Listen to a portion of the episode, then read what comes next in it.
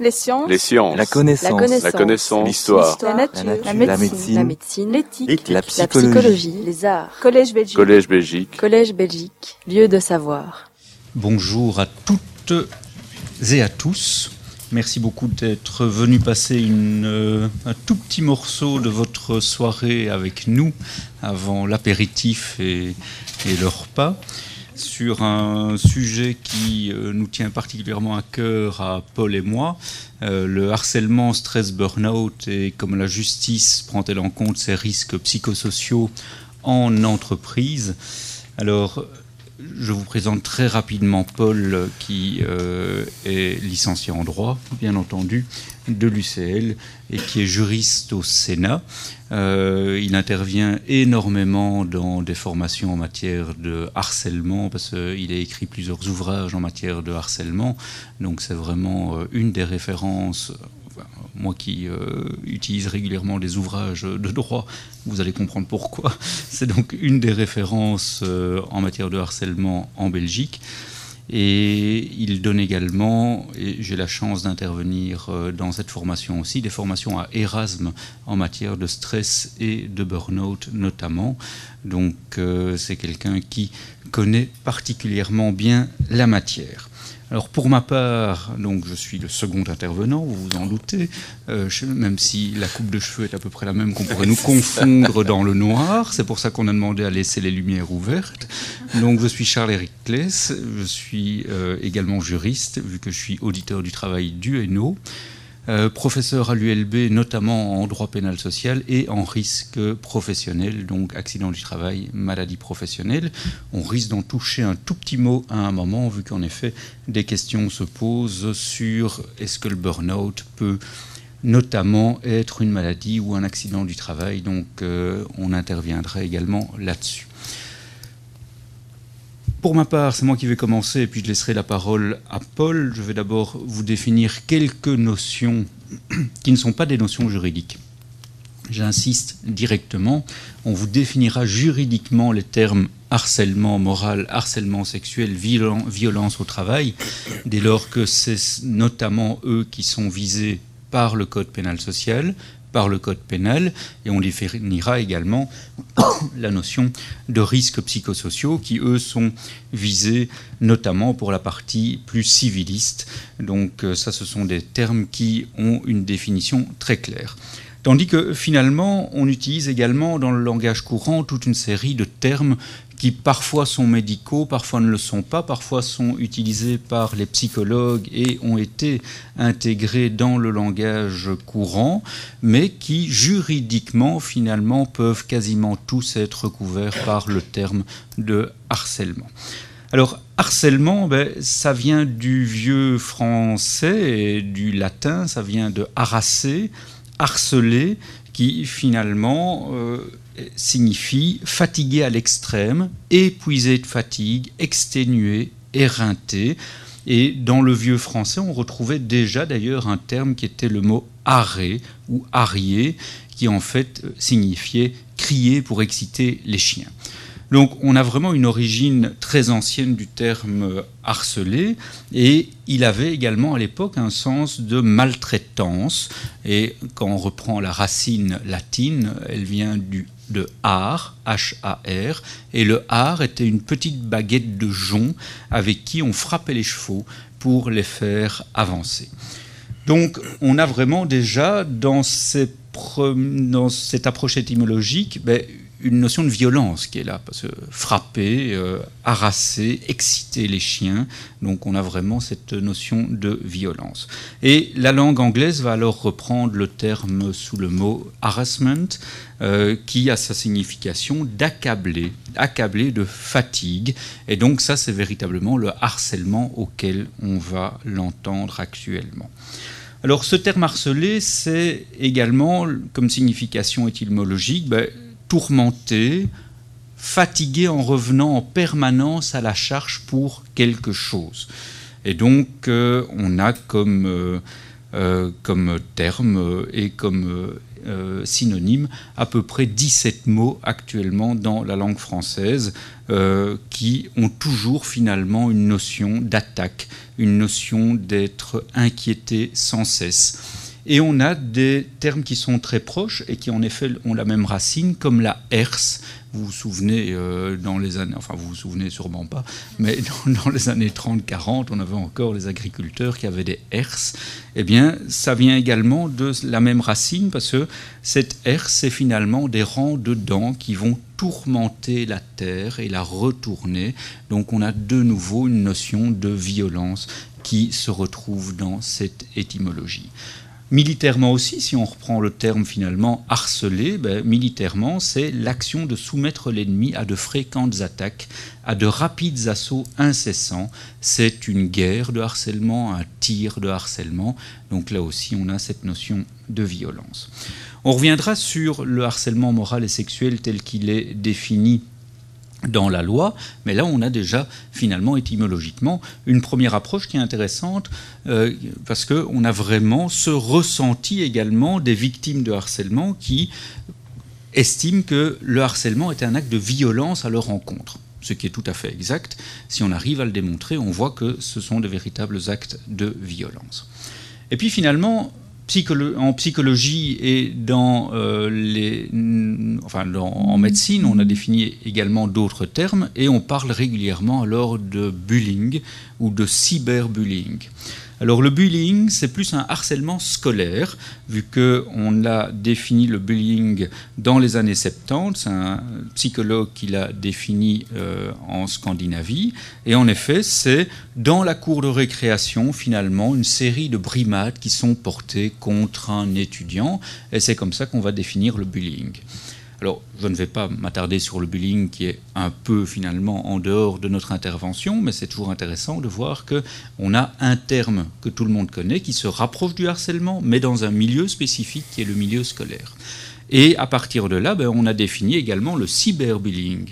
Le cyberbullying, c'est le déplacement de la cour de récréation vers le monde virtuel, où on s'en rend compte actuellement avec le nombre de suicides chez les étudiants, où finalement ils n'ont plus aucune protection et ils sont en permanence agressés sur Facebook, sur euh, Snapchat ou sur tout autre euh, site, euh, que ce soit sur le GSM ou sur votre ordinateur. Et donc là, on a également une personne agressée qui n'arrive pas à se défendre. Et actuellement, on a une transformation du cyberbullying vers le sexting. Là aussi, on le voit dans les médias actuels, c'est finalement l'échange électronique de photos à caractère sexuel qui débouche rapidement également sur une forme de harcèlement, vu que euh, régulièrement, on va alors harceler la victime qui a accepté au départ de donner certaines photos d'elle. Autre terme utilisé fréquemment, c'est le mobbing. Le mobbing, finalement, c'est un harcèlement. C'est un terme qui apparaît dans les années 1990, qui vient aussi des pays nordiques, vu que c'est un terme qui est créé en Suède, et qui a comme racine l'anglais, c'est mob, la foule, ou to mob, c'est le verbe, qui signifie malmener, molester, persécuter. Donc le mobbing est un véritable harcèlement et on estime que notamment MacTac est une forme aboutie de mobbing. MacTac, on reviendra peut-être dessus, mais un mot actuellement, c'est on me dit oui à côté. ça veut dire vas-y. oui, j'avais bien compris, oui. Donc, MacTac, c'est cette malheureuse affaire qui se situe dans une entreprise de Mons, dans lequel un des employés va se faire notamment ficeler sur des, palettes. Euh, on va mimer sur lui des gestes sexuels, le tout va être filmé et ainsi à répétition pendant des mois et des mois. Et finalement, ce harcèlement va déboucher sur euh, ben, une grave, forcément, dépression de l'individu, qui va être renforcée par le fait qu'à un moment, le 24 décembre, ses collègues vont trouver très amusant de venir chez lui en lui apportant son cadeau de Noël, son cadeau de Noël qui est la cassette sur lequel on voit ce qui se passe. C'est finalement grâce à cette cassette que la justice va pouvoir, le, va pouvoir condamner les auteurs, hein, parce que donc euh, vous vous rendez bien compte que les auteurs de harcèlement ne sont pas nécessairement euh, des gens qui ont beaucoup de neurones, ça c'est clair. en tous les cas, ça c'est vraiment ici un cas de mobbing, de persécution morale euh, parce que le harcèlement peut très bien ne pas être nécessairement une persécution morale, tandis qu'ici on a véritablement de la persécution morale la personne, euh, donc le travailleur harcelé, euh, moi j'ai eu l'occasion de le rencontrer deux fois, notamment sur plateau à RTL. Et la première fois que je l'avais rencontré, il bégayait. La seconde fois aussi, d'ailleurs, mais il bégayait. Et son avocat m'a dit, en fait, c'était quelqu'un qui était tout à fait normal et qui parlait comme vous et moi avant. Et c'est en raison du harcèlement qu'il a subi qu'il a eu un choc traumatique tellement important qu'il en a développé un bégaiement qui dure depuis maintenant des années. Enfin, dernière forme de harcèlement dont on parle également régulièrement, c'est le stalking. Le stalking, c'est le harcèlement obsessionnel. Là, on est véritablement euh, dans un système où on a un comportement indésirable, nous dit la police fédérale, comportement indésirable qui implique directement ou indirectement une menace et de la peur chez la victime et qui peut être donc assimilé à ce harcèlement obsessionnel. Stalking, ceux qui ont été scouts euh, savent euh, ce que c'est plus ou moins. C'est une approche furtive. Et en effet, on a toujours cette technique d'approche furtive en jeu de nuit. Eh bien, ça vient de là. C'est un terme qui vient de la chasse et du scoutisme. Et on a considéré donc qu'on pouvait le déplacer vers le milieu du harcèlement dès lors que quelqu'un a cette approche incessante dans le but de poursuivre finalement quelqu'un et d'en arriver à un harcèlement de persécution. Comme je le disais au début, tous ces termes sont des termes psychologiques pour la plupart, sont des termes de la vie courante, et vous voyez qu'on utilise régulièrement l'un pour l'autre, mobbing, harcèlement, bullying, on ne sait plus très bien finalement ce qui est quoi, mais ils ont tous en effet des enfin, ils, proviennent tous d'études différentes, mais si on regroupe sous un seul vocable juridique, on a du harcèlement. Et il n'y a que le harcèlement qui est connu par la loi et que le harcèlement qui est réprimé par la loi. Je n'ai pas de citation correctionnelle pour poursuivre du mobbing, du bullying ou quoi que ce soit. Je n'ai des citations que pour poursuivre du harcèlement. Alors, je vous disais, la loi connaît finalement du harcèlement au niveau pénal, d'une part, vu qu'on a les articles 442 bis du Code pénal et 119 du Code pénal social qui nous parlent de harcèlement moral et sexuel et de violence pour le Code pénal social sur le lieu de travail, là, et pour le Code pénal, c'est de manière tout à fait générale. Là, on reviendra dessus tout à l'heure. Et vous avez ben, la loi de 1900, enfin qui a été revue euh, et revue et revue. Donc euh, la dernière mouture c'est 2018. 14. Euh, pardon.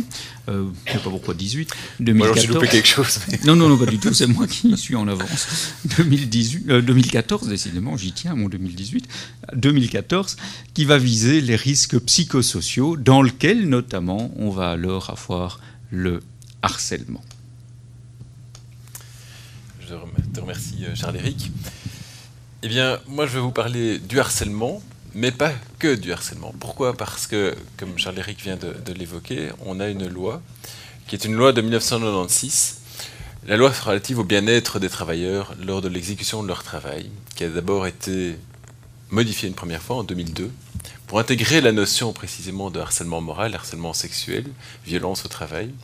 Cette loi a ensuite été élargie en, en 2017, pardon, en 2007, pour intégrer la notion de charge psychosociale au travail. Donc c'est un petit peu plus large, même si le terme n'était pas tout à fait bien choisi en termes de charge psychosociale au travail. Ça posait débat. Et en 2014, elle a été encore élargie pour intégrer l'ensemble des risques psychosociaux au travail. Et donc moi je vais euh, en profiter justement pour situer la problématique du harcèlement dans un cadre beaucoup plus global qui est en fait finalement la prévention, la, la définition des risques psychosociaux au travail de manière tout à fait générale.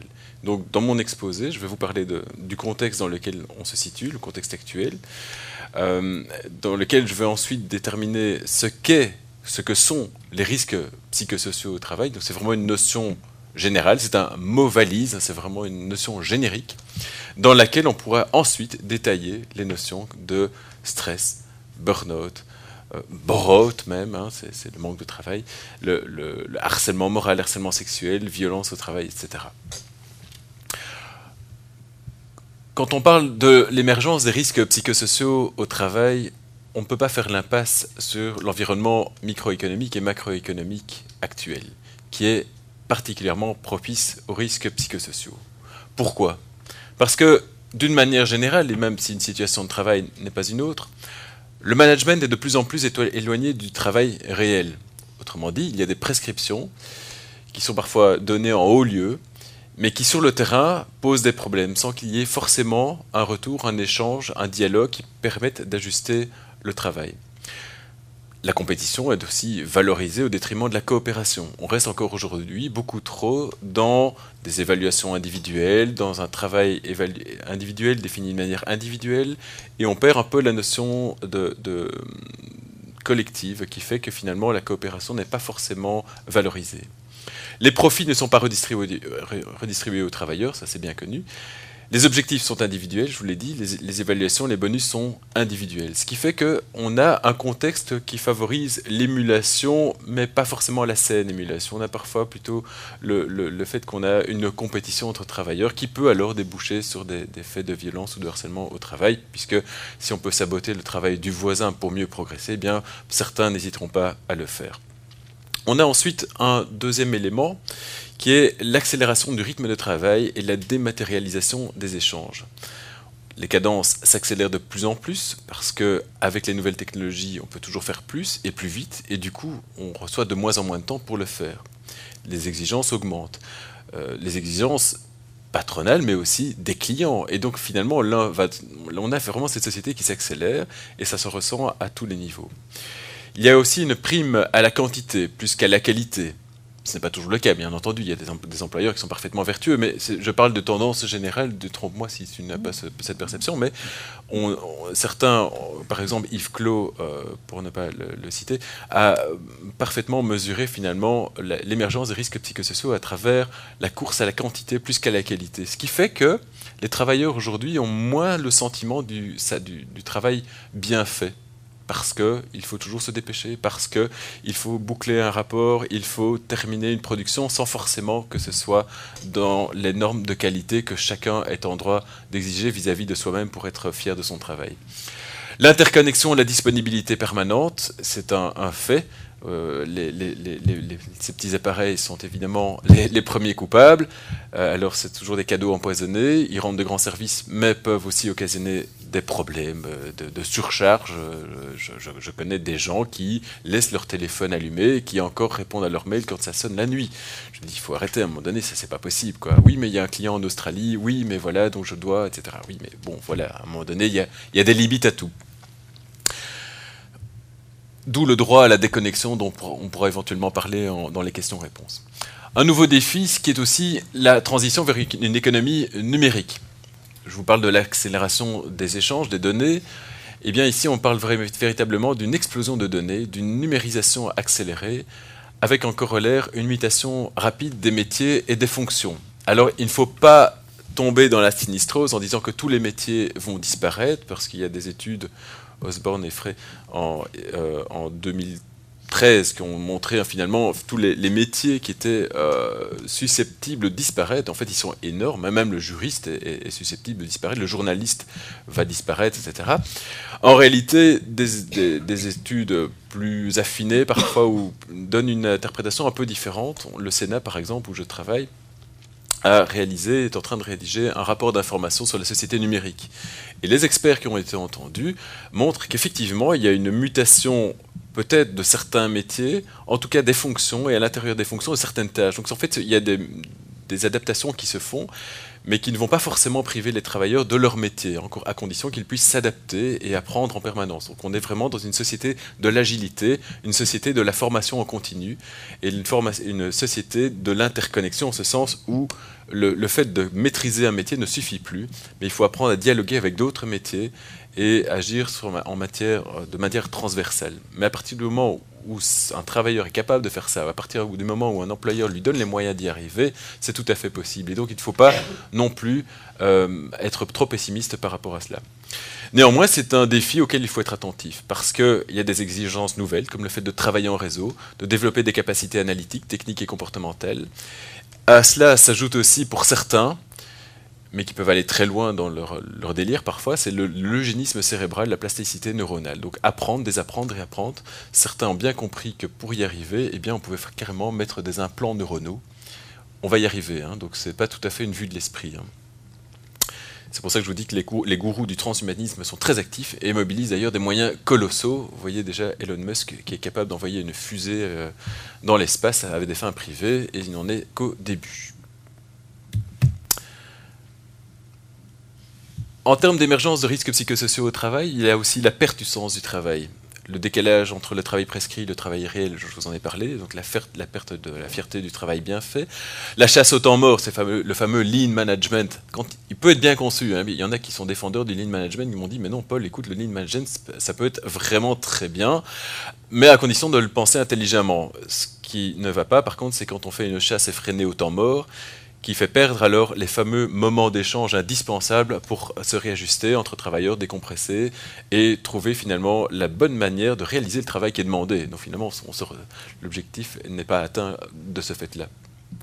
La dégradation des relations interpersonnelles qui peut en résulter, la perte des objectifs communs, surtout dans une course euh, effrénée à l'individualisme, à la réalisation d'objectifs individuels.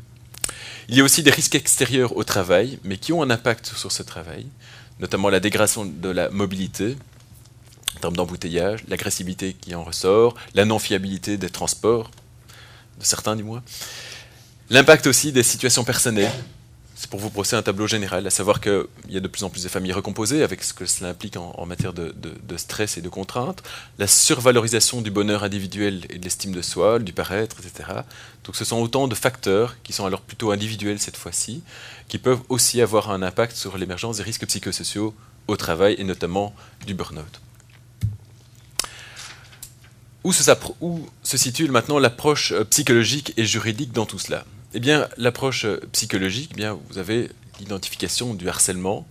Il y a les travaux de Marie-France Irigoyenne, qui est euh, française, qui est une psychiatre française, qui a bien identifié ce qu'était le, le, harcèlement en ce sens des, fameuses attaques répétées et, multiples qui prennent des formes absolument euh, variées et qui peuvent finalement toucher toutes les catégories socioprofessionnelles. Il n'y a pas de harcèlement réservé aux petits ou aux grands, etc. Le harcèlement touche absolument tout le monde, sans aucune distinction. Et plus on monte dans la pyramide entre guillemets socioculturelle, plus le, les attaques où le harcèlement se fait euh, subtil, sophistiqué et donc difficile à repérer. Donc c'est pas toujours un manque de neurones qui fait qu'on harcèle. Malheureusement, certains sont diablement doués pour euh, réussir des manipulations et des harcèlements absolument dévastateurs.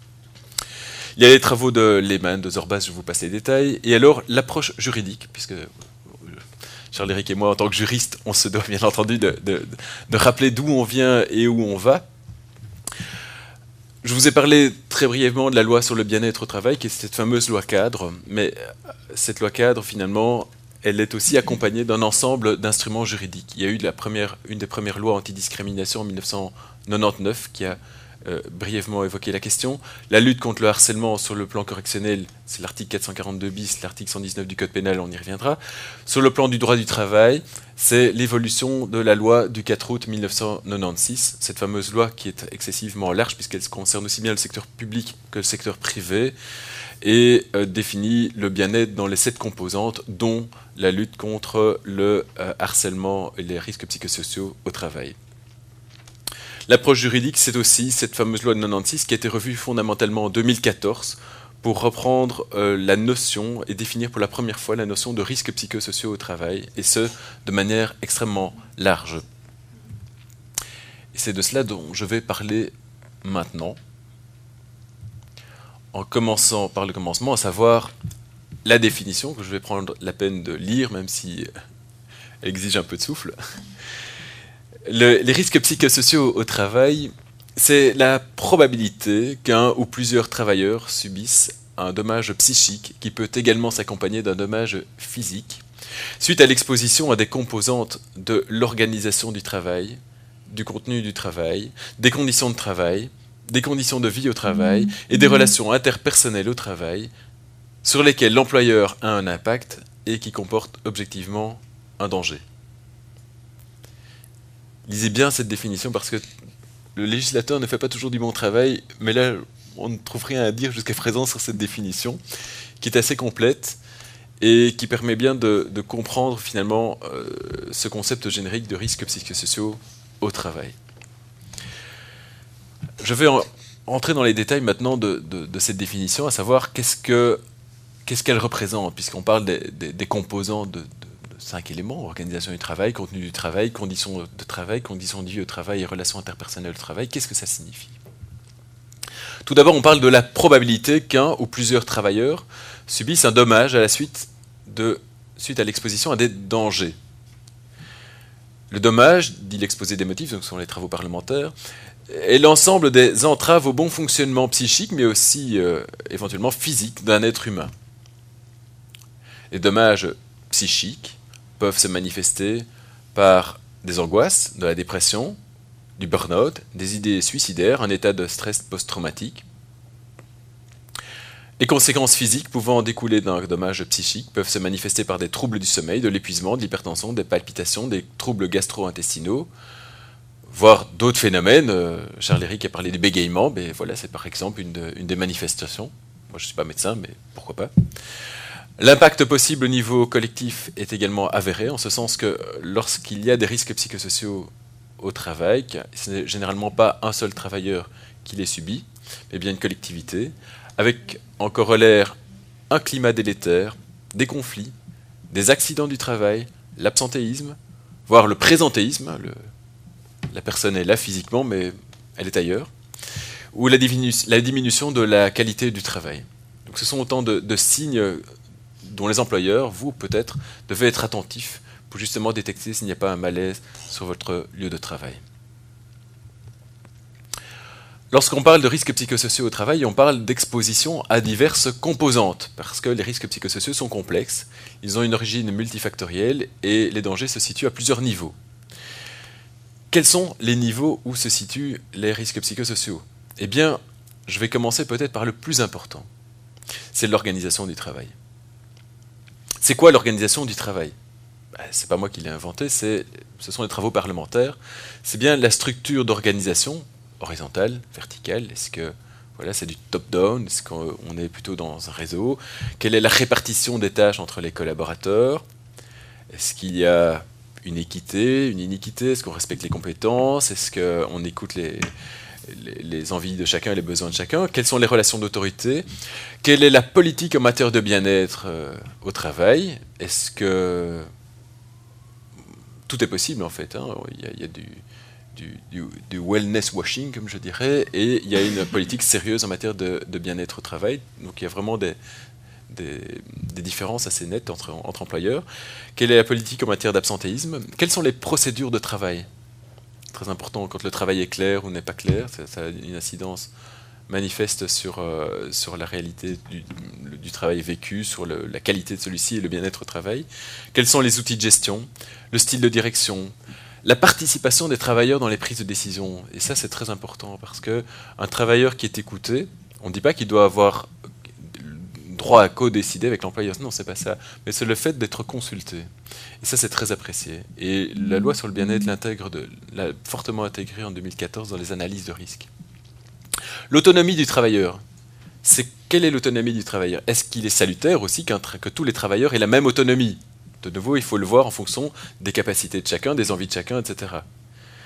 Parce que trop d'autonomie peut effectivement être très, anxiogène dans certains cas, et l'inverse bien entendu. Quel est le degré de, justice de l'organisation? Surtout par exemple quand il y a des fusions, est-ce que le patron va euh, favoriser sa, fidèle équipe avec laquelle il arrive et faire le ménage, ou bien, etc. Donc tout est possible. Quel est le degré de justice de l'organisation quand on parle d'administration où il y a des nominations politiques et, euh, et du favoritisme Voilà, c'est aussi des questions qui sont régulièrement posées. Moi, je donne de temps en temps des formations pour, des, une école d'administration, ben pour, les, fonctionnaires communaux bruxellois. Eh bien, c'est régulièrement que euh, on vient me rapporter des, iniquités sur les lieux de, travail. Alors, l'organisation du travail, j'ai pris la peine de, m'y appesantir parce qu'en fait, elle a une influence sur les quatre autres composantes des risques psychosociaux au travail, à savoir, il, y en a, y en a, le quatrième vient après, donc le contenu du travail, quelle est la tâche du travailleur, l'intensité du travail, les exigences émotionnelles, la charge mentale, la charge physique, la diversité dans le travail, le manque de précision dans le travail, le changement des tâches. Ça, ce sont, ça fait partie du contenu du travail.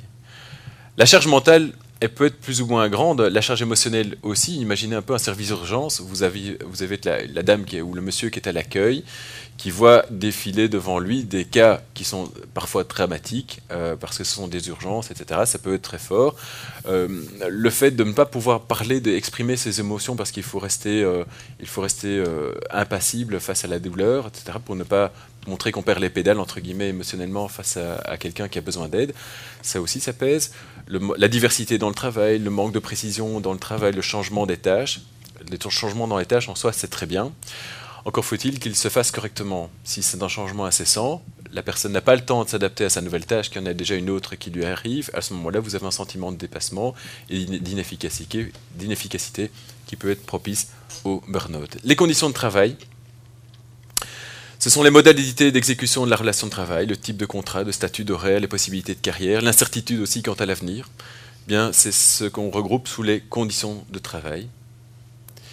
Les conditions de vie au travail, cette fois, c'est quoi? C'est l'environnement physique de travail, l'aménagement des lieux de travail, les équipements de travail, les facteurs d'environnement, les positions de travail, donc c'est tout ce qui sera plutôt ergonomie au sens large. Et enfin, les relations interpersonnelles au travail, à savoir les rapports sociaux entre les travailleurs et entre les travailleurs et l'organisation qui les emploie. Ça vise notamment les relations entre collègues, ou avec collègues, avec le chef direct, la qualité des relations, la violence, les injonctions paradoxales, les conflits de rôle, les relations avec des tiers, etc. Je vais citer un exemple, c'est le, tribunal du travail de Liège qui a signalé, par exemple, qui a, qui a pointé le fait que l'absence d'un chef de département pouvait être à l'origine de conflits et avait retenu la responsabilité de l'employeur. La composante doit objectivement constituer un danger. Et seules les situations comportant objectivement un danger doivent être prévenues par l'employeur. Autrement dit, l'expérience subjective individuelle du travailleur n'est pas déterminante pour engager la responsabilité de l'employeur. Donc ce n'est pas parce qu'on souffre au travail que l'employeur est responsable. L'employeur n'est pas non plus responsable de l'ensemble des, des souffrances des travailleurs qui trouvent leur origine dans l'organisation du travail. Donc même si l'organisation peut poser problème à certains moments, mais l'employeur n'est pas forcément responsable de toutes les souffrances qui en résultent. Parce qu'une organisation n'est jamais parfaite non plus. On ne demande pas à l'employeur d'être totalement vertueux. Il y a, pour certains aspects, la loi sur le bien-être exige, une obligation de résultat. Dans ce cas-ci, c'est une obligation de moyens. L'employeur doit vraiment réaliser faire les, meilleurs efforts nécessaires pour améliorer continuellement le bien-être au travail. Et c'est pour ça qu'il doit mettre en place ce qu'on appelle un système dynamique de gestion des risques. Donc on n'atteint pas un bien-être à 100% de la première année, mais c'est l'objectif vers lequel il faut tendre. Il faut, il faut tendre à, travers, à cet objectif à travers ce qu'on appelle le, système dynamique de gestion des risques, avec chaque, un plan global de prévention de 5 ans, et chaque année, on a un, un plan annuel d'action. Et donc, avec la participation des travailleurs, avec l'aide du conseiller en prévention ou des conseillers en prévention, l'employeur va identifier les risques et les éliminer l'un après l'autre, ou en tout cas les diminuer le plus possible en fonction de ses ressources et des ressources qu'il peut mobiliser. Seules les situations anormales doivent être prises en compte, et l'employeur ne peut pas être tenu responsable de tous les dommages occasionnés seulement, enfin occasionnés, mais bien seulement ceux qui ont un lien avec un danger qu'il aurait dû prendre en compte, notamment s'il a été averti peut-être même de multiples reprises, et qu'il a fermé les yeux, qu'il a fait la, politique de l'autruche, par exemple.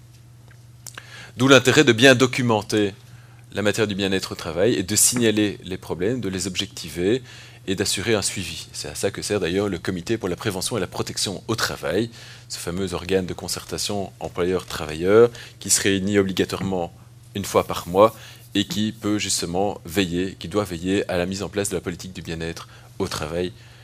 Voilà. Est-ce que c'est clair pour la notion générique de risques psychosociaux au travail? J'en arrive maintenant à une deuxième, manifestation de risques psychosociaux au travail. on, a, on a défini le tiroir. Maintenant, on va voir ce qu'il y a dans le tiroir. Eh bien, dans le tiroir, il y a notamment le stress. je ne veux pas rentrer trop dans les détails, puisqu'il n'y a pas de définition légale du stress, et il y a aussi encore des discussions scientifiques sur la nature du stress. Mais quelle que soit l'approche disciplinaire, le stress peut être considéré comme un élément d'un processus complexe, à la fois biologique, psychologique et social, en réponse à une situation aversive, hostile. Et ce qui est intéressant, c'est le fameux Job Strain Model de Karasek, qui date de 79, il tient toujours la route, donc ça veut dire qu'il a fait ses preuves. C'est ce qui dit que la, combinaison d'une forte demande psychologique et d'une faible latitude décisionnelle conduit à une situation particulièrement à risque. C'est l'idée du ressort. Le ressort peut s'étendre à un certain moment en fonction de la latitude décisionnelle d'un travailleur, la forte demande psychologique permet d'être absorbée par cette latitude décisionnelle. Sauf qu'à un moment donné, le ressort casse. donc c'est ça qu'on vise à travers le job strain model. Donc il y a un phénomène de coping, d'adaptation, mais qui a ses limites. À cela s'ajoute une troisième dimension, le soutien social, qui traduit l'aide et la reconnaissance des collègues et du supérieur. C'est l'idée que même si le ressort se tend, vous pouvez bénéficier d'un ballon d'hélium, celui de vos collègues, de la famille, etc., qui fait que la contrainte devient moins forte et que finalement devient plus supportable.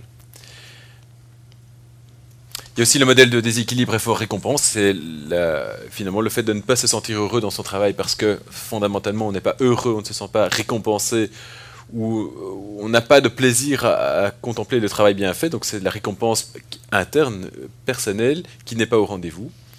Ça peut aboutir également à une situation de stress, un stress qui peut être aigu, post-traumatique ou chronique. Chronique, quand il s'installe dans la durée. Le stress peut aboutir à un accident du travail. Je ne rentre pas dans les détails, mais ça peut être euh, un accident du travail de différentes natures et peut aboutir également au burn-out. C'est intéressant l'accident du travail parce qu'on peut avoir un stress qui aboutit même à un suicide. Hein. Et donc, euh, on, pourrait, on peut reconnaître, on a déjà eu de la jurisprudence qui reconnaît certains suicides comme accident du travail dès lors que vous sortez d'une réunion hyper violente euh, où vous êtes excessivement stressé, vous vous suicidez, ça peut être un accident du travail. Par contre, en maladie professionnelle, là, c'est quasiment pas le cas parce que la liste, on a une liste européenne qu'on appelle la liste fermée, euh, donc qui ne reprend pas le burn-out, qui ne reprend pas le stress, toutes ces maladies. Et ce qu'on appelle la liste ouverte, ben, elle est très difficile à établir parce que c'est la victime qui doit démontrer que finalement, il a subi une maladie en raison de son milieu de travail, parce qu'il était exposé à un risque bien plus important que le reste de la population. Et donc, forcément, on n'arrive pas à démontrer que le burn-out euh, ou euh, éventuellement un stress qui mène à un suicide serait une maladie professionnelle. Mais c'est intéressant de savoir que au niveau judiciaire, on peut en effet avoir une réponse à un suicide suite à du harcèlement, suite à un stress ou suite à un burn-out, si on arrive à faire le rattachement forcément et rentrer dans la définition de la loi de 1971 sur les accidents du travail. Mais c'est possible. Évidemment, on a eu des, cas en France avec France Télécom notamment, dont ça vous évoque peut-être euh, certaines choses. Ça date déjà de 2009, il y a déjà 10 ans. Vous êtes stressé au travail depuis longtemps Eh bien, depuis l'entretien d'embauche. Les conflits, c'est une autre manifestation des risques psychosociaux au travail. C'est s'applique à toute situation dans laquelle se trouvent des individus et des groupes dont les objectifs, les cognitions, les émotions sont incompatibles et les conduisent à s'opposer. C'est Daniel Faux de l'Université de Liège qui le dit. On peut ainsi distinguer trois types de conflits. Le conflit d'objectifs, une situation dans laquelle les buts et les issues préférées par les parties semblent être incompatibles. Le conflit cognitif, c'est une situation dans laquelle les idées ou les, pensées respectives des parties sont perçues comme étant incompatibles. Et alors, vous avez le conflit affectif, situation dans laquelle les sentiments ou émotions respectifs des parties sont incompatibles, c'est-à-dire que les intéressés se fâchent mutuellement. Le conflit peut être ouvert, il peut être latent. Les issues au conflit latent, eh bien, soit il devient explicite, soit il tombe dans l'oubli, soit il est comptabilisé pour être ressorti plus tard, surtout en Corse. Et, pardon, je ferme la parenthèse, et, ou alors il se transforme en harcèlement. Un conflit même douloureux et coûteux pour l'entreprise est quand même intéressant. Pourquoi? Parce que, comme le dit Marie-France Irigoyenne, c'est une source de renouvellement et de réorganisation, en obligeant à se remettre en question et à fonctionner sous des formes nouvelles. Donc en fait, le conflit peut être intéressant à condition d'être canalisé. Sinon, s'il devient exacerbé d'un point de vue cognitif, affectif et comportemental, eh bien, il peut se transformer en hyper-conflit, qui se caractérise par des phénomènes comme la scission du milieu de travail, en camp opposé, la stigmatisation d'individus, du genre, le petit nouveau arrive, bon écoute, on te met au parfum, tu choisis ton camp. Vois, t'es avec nous, soit t'es contre nous, donc voilà, tout de suite, euh, les choses sont claires. C'est ce genre de milieu où, qui est caractérisé par ce qu'on appelle les, les hyper-conflits. Ça peut arriver, malheureusement. Si je peux intervenir, Mais comment Mais comment Hyper conflit, c'est euh, régulièrement ce qu'on a comme euh, conclusion dans les rapports euh, du bien-être au travail. hein. quand on demande, quand on mandate nous, auditeurs du travail, le bien-être en vue de voir si oui ou non il y a un harcèlement dans une société, d'abord régulièrement le contrôle du bien-être nous répond veuillez d'abord inviter, ce qui est légal, la personne à passer par la procédure interne. Donc euh, c'est une procédure qui est réglée au niveau de l'entreprise. Donc forcément, c'est pas toujours idéal parce que la personne harcelée doit aller trouver euh, la personne de contact, etc., etc. Ce qu'elle n'a pas toujours envie de faire, mais bon. Mais quand on mandate le contrôle du bien-être, on a souvent comme conclusion c'est un hyper conflit. Donc ce n'est pas pour eux du harcèlement au sens pénal du terme. Mais ça peut être un harcèlement hyper-conflit qui a débouché sur un, un hyper-conflit au sens de la loi de 96. Mais au sens pénal, c'est beaucoup plus difficile. Donc euh, l'hyper-conflit est quelque chose qui est régulièrement utile, enfin régulièrement, auquel on se réfère régulièrement en disant finalement, comme c'est un hyper-conflit, eh bien, ne poursuivez pas l'employeur, ne poursuivez pas le harceleur, parce qu'il n'y peut rien. En gros, c'est les conclusions auxquelles on aboutit. Ce qui n'est donc pas toujours évident, finalement, d'arriver en correctionnel avec un hyper-conflit, parce que c'est au ministère public à rapporter la preuve du harcèlement, et dès lors que le contrôle du bien-être parle d'hyper-conflit, ben, on est déjà un peu mis à mal, et donc il est très difficile d'obtenir alors une condamnation. On a une situation comme celle-là qui a été euh, tranchée par la, la Cour du travail de Liège, où elle a reconnu du harcèlement croisé entre un, commissaire divisionnaire et un inspecteur de police, puisque le- les termes ont, changé, c'est un ancien inspecteur de police judiciaire avant la, la fusion police-gendarmerie. Et cette fusion police-gendarmerie a abouti à finalement regrouper plusieurs communes dans des zones de police. Et donc un inspecteur qui avait une position hiérarchique élevée se retrouve sous la coupe d'un un ex-gendarme qui a une culture plutôt militaire. Il s'en est suivi euh, du harcèlement prétendu par l'ancien euh, inspecteur, etc., l'inspecteur, qui dit, ben voilà, moi je, su- je subis le harcèlement de plein fouet de mon chef qui me brime devant mes collègues, qui hurle sur moi, etc. Et finalement, le, le- le tribunal du travail de Verviers et puis finalement le cours du travail euh, de Liège a reconnu le harcèlement croisé en ce sens que, oui, mais l'inspecteur pouvait aussi enquiquiner à qui mieux mieux euh, son supérieur, le- le- le- l'ex-gendarme, donc le commissaire divisionnaire, puisqu'il contestait ses ordres, il faisait des imitations de son chef dans les couloirs, etc. Enfin bref, euh, en faisant rire ses collègues au passage. Donc il y avait quand même euh, matière à discussion. Et en fait, la Cour du travail a reconnu le, le harcèlement croisé, mais là, on est bien sur le plan civil, dans le cadre de la loi sur le bien-être au travail. Donc on s'écarte de l'aspect correctionnel, on est bien sur l'aspect civil, où la preuve du harcèlement est rapportée différemment. Quels sont les liens maintenant entre les conflits et le harcèlement? Eh bien, comme les conflits et le harcèlement sont souvent proches l'un de l'autre, le harcèlement peut avoir lieu parce que, comme dit Marie-France Irigoyenne, aucun conflit n'a réussi à se mettre en place. Tant le harcèlement que le conflit qui a atteint un certain stade d'évolution, un stade qui dépasse le simple désaccord, eh bien, crée une charge psychosociale, dit l'exposé des motifs. Dans les deux cas, l'entreprise souffre de perte de productivité, la santé des travailleurs sera menacée.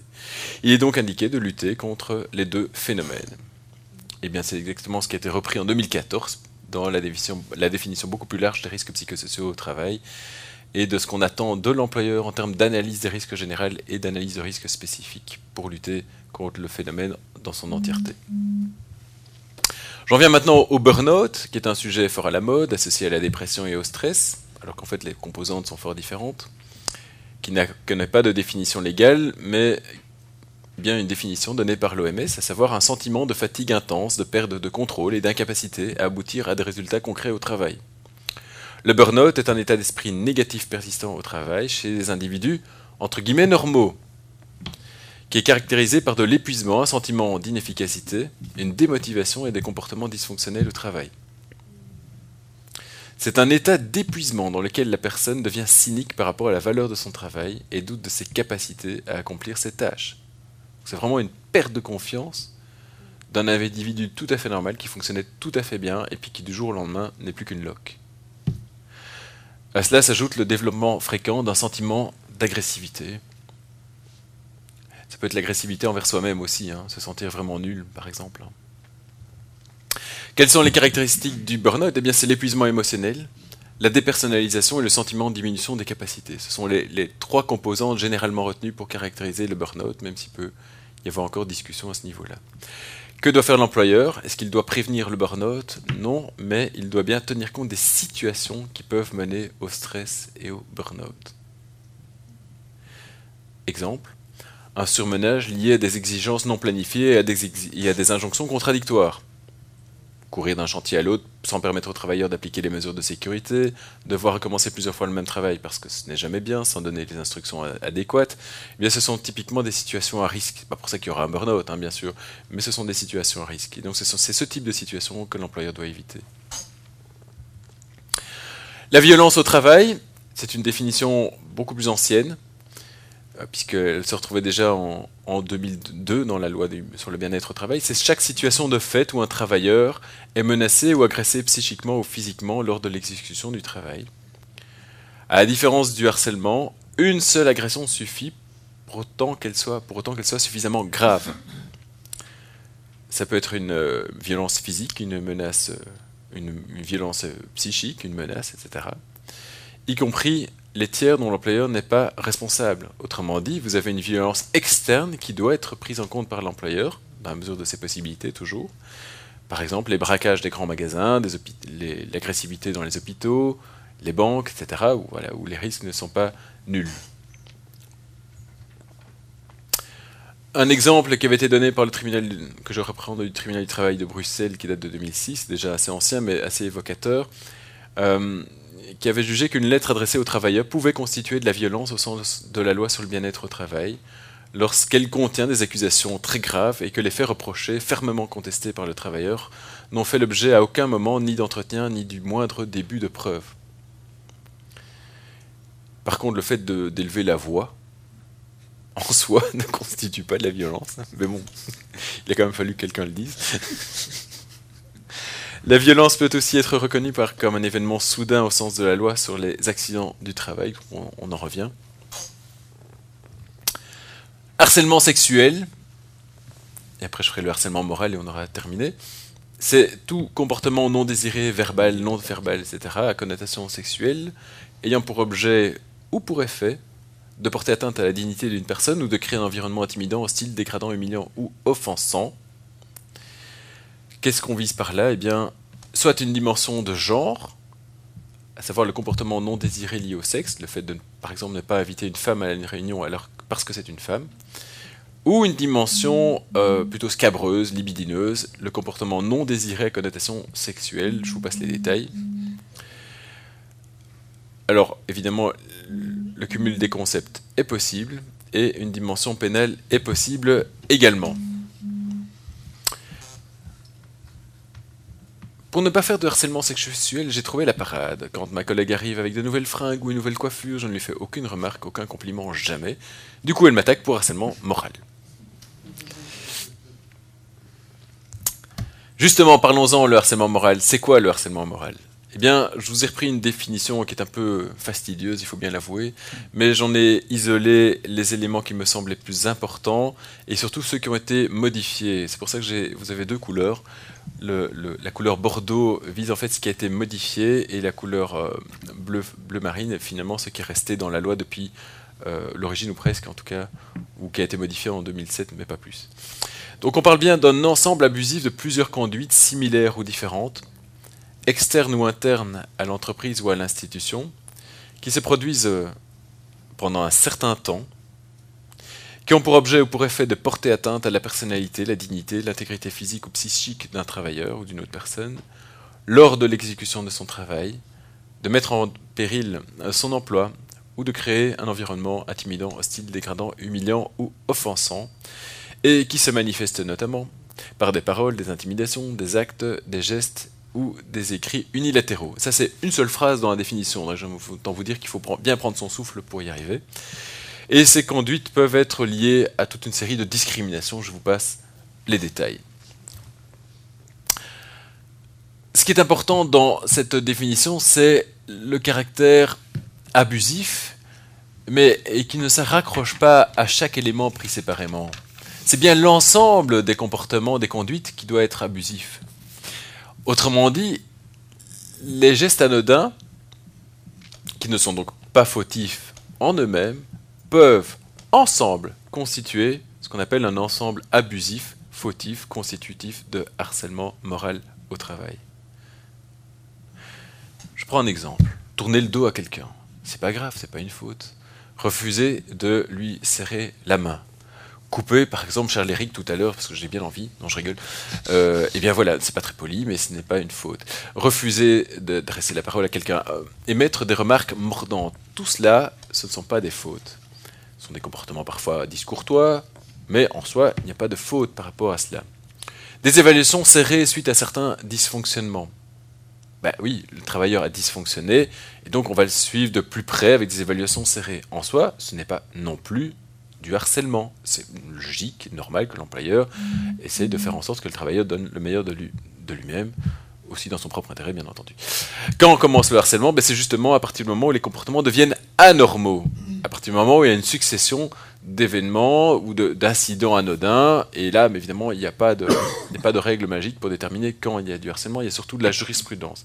De la jurisprudence qu'on doit dépouiller, qui arrive petit à petit, qui est encore n'est pas très très abondante. Pourquoi? Parce que beaucoup de cas de harcèlement finalement sont réglés en interne via les procédures internes, je ne vais peut-être pas parler des procédures internes, mais sachez qu'elles sont très très importantes pour éviter que les choses ne s'enveniment, avec le rôle de la personne de confiance, le rôle du conseiller en prévention aspects psychosociaux, euh, les analyses de risque, les, analyses de risque pour des situations spécifiques. Mais tout ça, ce sont des outils extrêmement importants et des acteurs extrêmement importants, justement pour éviter d'arriver souvent trop tard devant les cours et tribunaux du travail, qui de toute façon ne pourront rien faire si ce n'est dans, certains cas, donner des indemnisations aux travailleurs qui souvent a déjà, a déjà quitté le lieu de travail.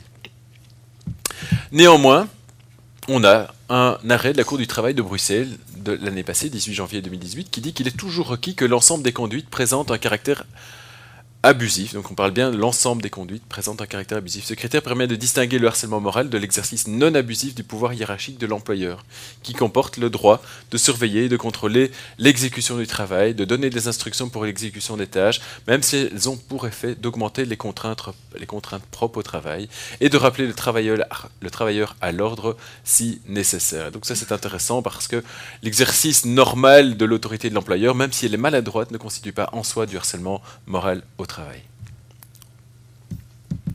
On a également un arrêt intéressant du 28 juin 2016 qui concerne une société de télécommunications bien connue en Belgique, euh, qui dit que finalement un travailleur a été victime de faits de harcèlement consistant dans la stratégie mise en place par sa supérieure hiérarchique, de concert avec une personne travaillant aux ressources humaines, donc il y a une, ils étaient de mèche au niveau de la ligne hiérarchique, pour acter tous les manquements du travailleur en question, quelle que soit leur date d'ailleurs, avec un feedback vers l'intéressé, bien entendu, dans l'idée de lui mettre la tête dans le sable, la tête dans l'eau, afin de provoquer son burn-out et d'arriver ainsi à ce qu'il puisse être mis à disposition pour raison médicale après épuisement de son congé, son capital congé maladie. Donc clairement, c'est comment se débarrasser d'un travailleur qu'on ne peut pas virer, eh bien on va le harceler. La Cour du travail constate le harcèlement, comme le tribunal l'avait fait peu avant, et ordonne en outre à l'employeur de cesser de se prévaloir de l'incapacité de travail du travailleur pour qu'il soit déclaré définitivement inapte à toute fonction et placé en mise en disponibilité pardon, pour raison médicale. Ça c'est intéressant, pourquoi? Parce que vous avez d'une part la reconnaissance des faits de harcèlement, la fameuse preuve, on pourra en reparler tout à l'heure si on a le temps, et l'action en cessation. Et ça, c'est un, argument, plutôt un instrument qui a été donné finalement au juge par la loi, par les modifications de la loi, justement pour permettre de ne pas que le juge ne soit pas démuni face à des faits de harcèlement avérés lorsque le travailleur est encore au travail. Donc faire en sorte que ces comportements puissent cesser, à condition d'être particulièrement bien précisés, eh bien c'est une des possibilités pour le juge euh, saisi d'une requête en ce sens. Encore une caricature. Je dois venir tous les jours à quatre pattes. Non, demain vous viendrez sur un pied et en tutu. Je reviens au droit pénal, je te cède la parole, cher Eric. Donc en effet, là, on vous a expliqué finalement quelles sont les définitions des, du burn-out, du harcèlement, du stress, et on voit que euh, sur le plan civil, il y a éventuellement des possibilités qui sont ouvertes. Euh, qui ne sont pas toujours évidentes, mais il existe toute une série de possibilités, notamment devant le tribunal du travail. Et à côté de ça, le code pénal et le code pénal social vont punir le harcèlement moral, sexuel et la violence sur les lieux de travail pour le code pénal social.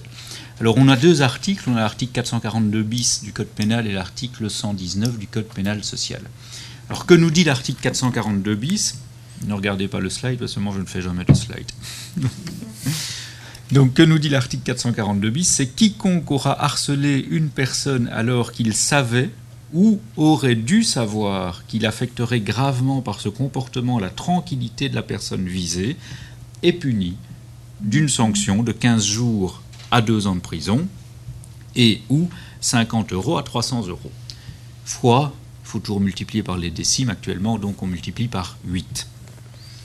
Donc ça c'est le harcèlement général, si on veut, au sens du code pénal. Donc on vise toute forme de harcèlement. On a eu notamment euh, des cas dans lesquels vous avez une personne qui a été poursuivie pour harcèlement parce qu'elle avait envoyé 4800 SMS à son ancienne petite amie. Bon, c'est du harcèlement.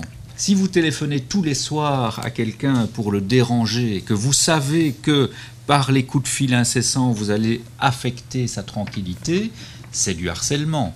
D'ailleurs, est-ce qu'on n'entend pas souvent dans le langage commun que les sociétés qui vous appellent le dimanche pour vous vendre des divans, pour vous vendre des produits cosmétiques, etc., etc., vous harcèlent? Mais finalement, en effet, le langage commun rejoint le langage juridique parce que vous êtes gravement affecté dans votre tranquillité. On a estimé, il y a eu une décision de jurisprudence à Mons, que un père qui avait abusé de sa fille pendant sa jeunesse pendant qu'elle était mineure d'âge, commettait en plus des actes de harcèlement en lui téléphonant tous les jours et en tentant de prendre contact avec elle tous les jours. Donc il affectait gravement sa tranquillité alors qu'elle était mariée, avait des enfants, mais il voulait impérativement avoir des contacts euh, avec elle. La, la, Cour l'a condamné pour harcèlement, harcèlement moral. L'article 442 bis donc vise toute situation de manière générale. Et donc on a forcément une loi spéciale qui est l'article 119 du Code pénal social qui va s'appliquer au lieu de travail. Alors jusqu'il y a très peu, jusqu'il y a deux ans à peu près, l'article 442 bis était ce qu'on appelait une action sur plainte. Il fallait impérativement que la victime du harcèlement porte plainte pour que l'action judiciaire puisse être mise en mouvement, donc pour que le parquet ou l'auditorat puisse poursuivre. Et puis on a eu une malheureuse histoire à Liège, dans laquelle, et on est de nouveau dans une histoire de commissariat de police, et je peux vous dire que, euh, comme chef de corps, moi je ne vise plus que certains dossiers, dont les dossiers police, il y en a énormément qui ne concernent que du harcèlement. Un, ce sont des milieux dans lesquels il y a énormément de harcèlement. Là, vous avez une policière qui est harcelée par ses deux supérieurs hiérarchiques. À un moment, elle n'en peut plus, elle prend ses enfants avec, elle va dans les bois, elle étrangle sa fille, elle tente de tuer son fils, elle n'y arrive pas, elle prend son arme de service, elle se suicide. L'auditorat du travail de Liège va poursuivre en disant nous poursuivrons, nous poursuivons pour harcèlement, 442 bis, vu que le mari est venu se constituer, enfin est déposer plainte, pardon, et ils poursuivent également pour 119 du Code pénal social en disant c'est du harcèlement moral sur le lieu de travail. Et la Cour de cassation va dire 442 bis, ça ne tient pas la route. Madame ne s'est jamais plainte. Heureusement, il restait le Code pénal social. Et c'est pour ça que finalement, ému ça a ému quand même énormément de monde, dont les parlementaires, ils ont proposé alors de supprimer le caractère de plainte et le fait qu'il fallait obligatoirement une plainte pour mettre l'action judiciaire en mouvement. Donc ça a été finalement abandonné dans le 442 bis. Donc maintenant, toute personne qui a connaissance de faits de harcèlement peut les dénoncer à la police et éventuellement l'autorité judiciaire pourra poursuivre si en effet on a la preuve qu'il y a vraiment harcèlement. 119, c'est le harcèlement sur le lieu de travail. Et le Code pénal social nous dit que c'est toute personne qui entre en contact avec un travailleur sur son lieu de travail dans le but de le harceler moralement, sexuellement ou de commettre un acte de violence. Alors c'est très intéressant parce que je vous disais tout à l'heure, le harcèlement simple, c'est 15 jours à 2 ans et ou 50 euros à 300 euros. Harcèlement sur le lieu de travail, c'est 6 mois à 3 ans et ou 600 à 6000 euros. Je suis donc quelqu'un qui suis violent, je vois un de mes collègues dans la rue et je n'ai pas apprécié que ce matin il me fasse une petite taquinerie ou qu'il m'interrompe en pleine, euh, en pleine parole, je prends mon poing, je lui envoie en pleine figure. Je suis dans la rue, 15 jours à 2 ans de prison. Par contre, je réagis directement quand sur le lieu de travail il euh, m'ennuie, eh bien là je suis sur 6 mois à 3 ans de prison. Donc on le voit, le harcèlement sur le lieu de travail est vraiment quelque chose, et la violence sur le lieu de travail, quelque chose qui est pris en compte par le législateur. Et, c'est ce que j'avais d'ailleurs euh, proposé dans certains cas euh, à mes collègues du parquet de Charleroi et de Mons-Tournai, je leur dis, mais le jour où vous avez un souci, et là je me tourne en effet vers, vers ma gauche. Et ce n'est pas parce qu'ils sont à gauche que ce sont des syndicats, mais ça tombe bien, ce sont des syndicats, ils sont à gauche. Donc, je me tourne vers ma gauche. Quand vous avez un acte de violence sur accompagnateur de train, un acte de violence sur chauffeur de bus, c'est du harcèlement. Euh, c'est de la violence sur le lieu de travail. Les peines sont plus fortes. Je frappe mon accompagnateur de train. C'est un coup simple. Le code pénal, pour un coup simple, on est à trois mois de prison. Pour un coup simple sur le lieu de travail, je suis à six mois minimum. Donc vous voyez, il y a un intérêt finalement à avoir ce code pénal social qui va réprimer bien plus parce qu'on estime que dans la sphère du travail, eh bien, c'est une sphère particulière dans laquelle normalement l'individu doit être protégé, le travailleur doit être protégé. Donc c'est toute personne, ça peut être, et là Paul vous le disait tout à l'heure, parce qu'on rejoint l'autre définition classique, c'est toute personne, donc ça peut être un fournisseur, un client qui vient sur le lieu de travail pour vous harceler ou pour vous violenter, c'est un acte de violence ou de harcèlement. Paul vous les a définis parce qu'on va rechercher dans la loi de 1996 ces actes, donc c'est cette définition-là. Et il faut un contact.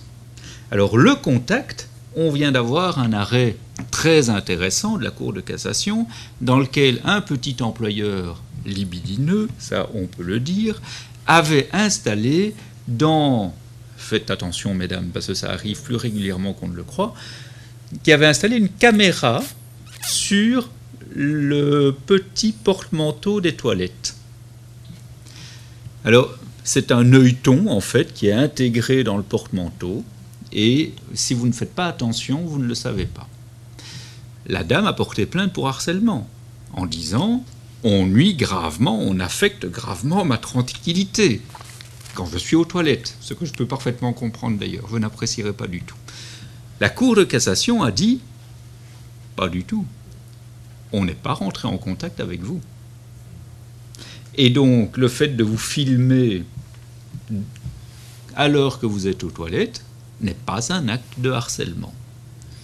Et finalement, elle a tenté un deuxième moyen, c'était sur l'utilisation des caméras. Ben, malheureusement, c'était encore l'ancienne loi, et donc l'employeur n'a pas été condamné sur cette base-là non plus. Et la Cour de cassation a confirmé que la loi sur l'utilisation des caméras n'était pas violée. Mais donc il faut donc un contact qui d'après la jurisprudence de la Cour de cassation, doit plus être un contact physique qu'un contact interposé. Moi, j'avais dit pendant des années à mes étudiants que si vous envoyez des fleurs en permanence à votre réceptionniste euh, avec un mot doux pour lui dire je souhaiterais vous inviter à manger ce soir, etc., etc., c'est pas que pour manger, je suppose, qu'on fait ça, mais pour moi, c'était en effet une forme de harcèlement n'y a pas de contact réel. Donc je peux me poser actuellement des questions. Est-ce que le fait d'envoyer des fleurs, c'est rentrer en contact avec la personne ou bien je dois être dans la même pièce qu'elle pour commettre un acte de harcèlement? Ça, ce sont des questions qu'on peut se poser. Comme le fait d'appeler un taxi en permanence pour une personne. Ça, c'est du 442 Effectivement, fait. Donc on peut en effet retomber sur l'article 442 bis qui ne nécessite pas, lui, un contact avec euh, le travailleur. Mais donc, on a une procédure qui est finalement générale dans le code pénal, une procédure particulière pour le lieu de travail dans le code pénal social. Ce n'est pas pour ça qu'on a énormément de jugements et qu'on a énormément de décisions judiciaires. Parce qu'il est toujours très difficile de démontrer le harcèlement. Et la réponse judiciaire à un acte de harcèlement n'est peut-être pas la réponse la plus adéquate. Ce pourquoi on a mis dans la loi de 96 en place la procédure interne. Parce qu'on estime que sur le lieu de travail, il est parfois plus facile d'avoir comme référent une personne en interne ou éventuellement en externe, ça dépend de quelle société, et de pouvoir tenter de régler le problème via la procédure interne. Le harcèlement devant les juridictions ce sont des dossiers, lorsqu'ils arrivent et qu'ils aboutissent, qui sont excessivement graves. Le cas de la policière, le cas euh, parfois de, Enfin, MacTac, par exemple, est arrivé et a abouti à des condamnations. Par contre, j'ai un jour poursuivi quelqu'un qui, là, on n'était vraiment pas dans du burn-out, mais elle allait tomber en bore-out. On l'avait déplacée, c'était une guichetière d'une banque, elle avait été déplacée à l'étage dans une pièce sans ordinateur et sans téléphone. Et elle était priée d'être là à 8 h du matin jusqu'à 16h30. Le but, c'était comme le but que tu as expliqué tout à l'heure, Paul, c'est ben, essayer d'avoir une démission, essayer d'avoir une maladie. Eh bien, malgré qu'on ait poursuivi devant le tribunal correctionnel, le tribunal a dit ce n'est pas du harcèlement. Et l'employeur a été acquitté. Pourtant, on avait un beau rapport de, l'inspection. On avait un beau rapport du contrôle du bien-être qui avait débarqué et qui avait en effet constaté que cette personne n'avait rien à faire de ses journées et qu'elle avait un bureau vide. Malgré ça, nous ne sommes pas arrivés à convaincre le juge. Et malheureusement, c'est souvent la problématique dans, le, dans la matière du harcèlement, et on ne voit pas beaucoup passer de décisions pénales qui viennent condamner harceleurs, que ce soit bah, du côté francophone ou du côté néerlandophone. Toi, tu vois passer à peu près tout, parce qu'on t'envoie mhm. tout, mais on ne peut pas dire qu'on t'alimente énormément, non, énormément en décisions correctionnelles. Donc, c'est forcément les décisions civiles qui vont être le plus intéressant en matière de harcèlement, parce que le tribunal a la possibilité de faire cesser l'acte de harcèlement, ou bien alors on retombe sur les possibilités correctionnelles, là, d'imposer, enfin de punir, parce qu'on n'a pas mis en place une structure qui répond au, euh, à la loi de 96 et pour lequel l'employeur n'a pas tout fait pour finalement ne pas aboutir au harcèlement. Les sciences. La connaissance. La connaissance. L'histoire. La, nature. La médecine. La médecine. L'éthique. La, psychologie. Les arts. Collège Belgique. Collège Belgique. Collège Belgique. Lieu de savoir.